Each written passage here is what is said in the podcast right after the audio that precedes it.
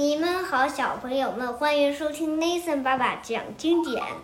呃，这回应该叫 Nathan 讲经典，因为爸爸不参加，哈哈哈哈。呃，今天我们要来讲《利奥叔叔历险记》的第二个故事。利奥叔叔特别喜欢他的四根头发。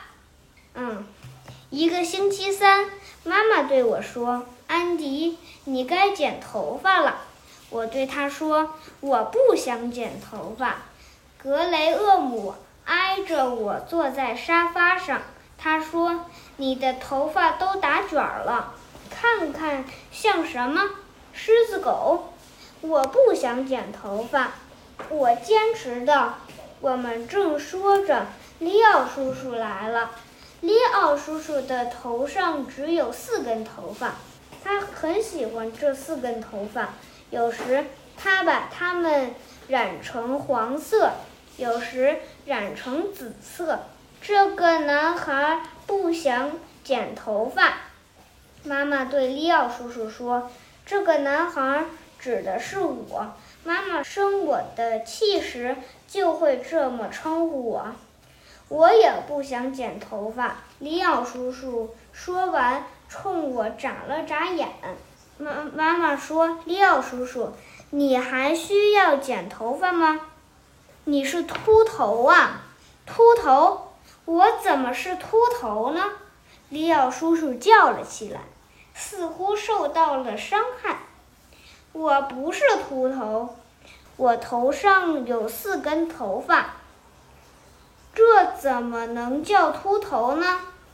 四根头发不算头发。”你就是秃头，妈妈说：“等你的头发跟我的一样时，你就不会这么说了。”这这四根头发救过我的命，真的吗？我问。好吧，我得去上班了。等我回来后，我们再说你你头发的事。妈妈说完就走了。格雷厄姆留在客厅里看电视。利奥叔叔和我走到阳台上坐下。您说您的四根头发救过您的命，是怎么救的？我问利奥叔叔。这件事发生在我在罗马尼亚大草原流动马戏团工作的时候。利奥叔叔答道：“真的吗？您在马戏团工作过？”我很惊讶。“嗯，是的，我的工作很特别。马戏团里有一门大炮，每次表演一结束，我就会爬进炮筒里。有个人会把我从马戏团帐篷的一头发射到另一头。”最后我会落到一张安全网上，这跟您的四根头发有什么关系呢？我觉得很奇怪，关系可大了。利奥叔叔说：“那门大炮由一个名叫卡彭特的小矮人负责发射，他每天都会提前把火药装进大炮里。”表演一结束，他就点燃火药，把我发射到那张安全网上。卡彭特喜欢喝葡萄酒。有一天，他喝酒喝多了，忘了自己已经把火药装进大炮里了，又装了等量的火药进去，因此。那天大炮里的火药量是平时的两倍。表演一结束，卡彭特就像平时一样点燃了火药。双倍的火药量，威力实在是太大了。我被大炮发射出去后，直接撞破马戏团的帐篷，冲了出去。我在空中飞行。飞到了一片森林里，落到一棵树上，然后我开始往下掉。直到我的四根头发缠在树枝上，我才停下来。我永远不会忘记，是我的四根头发救了我的命。马戏团经理派了一支救援队来救我，他们支起一架长长的梯子。救援队的指挥官顺着梯子往上爬，手里拿着一把剪刀，慢慢地向我靠近。你想做什么？我惊慌地问。我要用剪刀剪断你的头发，把你救下来。绝对不行！我喊道：“谁都不许碰我的头发！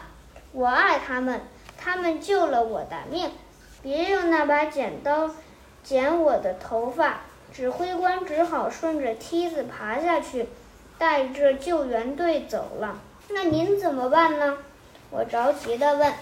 您怎么从那棵树上下来呢？我等，利奥叔叔答道。等什么？我很好奇。等我的头发长长。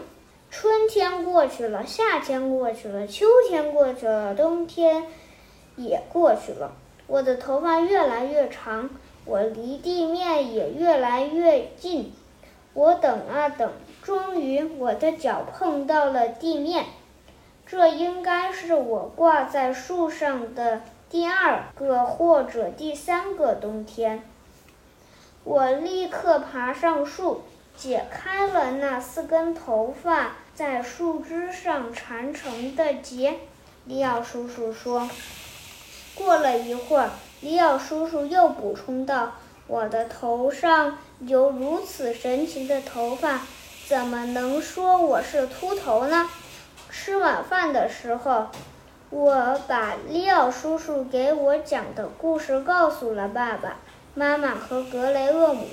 我告诉他们，利奥叔叔在罗马尼亚大草原的马戏团工作的时候，他的四根头发是如何救了他的命的。最后。我以下面这句话结束了我的讲述。因此，利奥叔叔不是秃头，他有四根头发。那四根头发救过他的命。就算他头上有四根头发，他仍然是秃头。格雷厄姆说：“的确如此，四根头发不足以说明他不是秃头。”妈妈说。就连你们的爸爸都是秃头，更何况他呢？爸爸的头发可远远不止四根。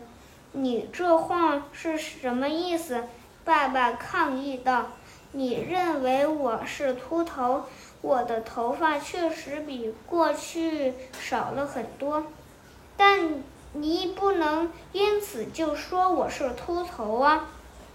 爸爸说着，用手摸了摸头。暗示他的头上还有头发。廖叔叔的头发救过他的命，秃头怎么会有头发救自己的命呢？我说，妈妈只好看向爸爸，爸爸则摆出一副被伤害了的样子，尽管他不愿意承认自己被伤害了。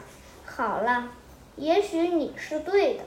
你看到事情积极的一面，妈妈说着，把手放在了爸爸的头上。那我不用剪头发了。我心里一喜，头发能救命，你当然得剪头发。妈妈说：“你的头发太长了，况且我们又不会送你去马戏团。”好啦，今天的节目就到这里，小朋友们晚安。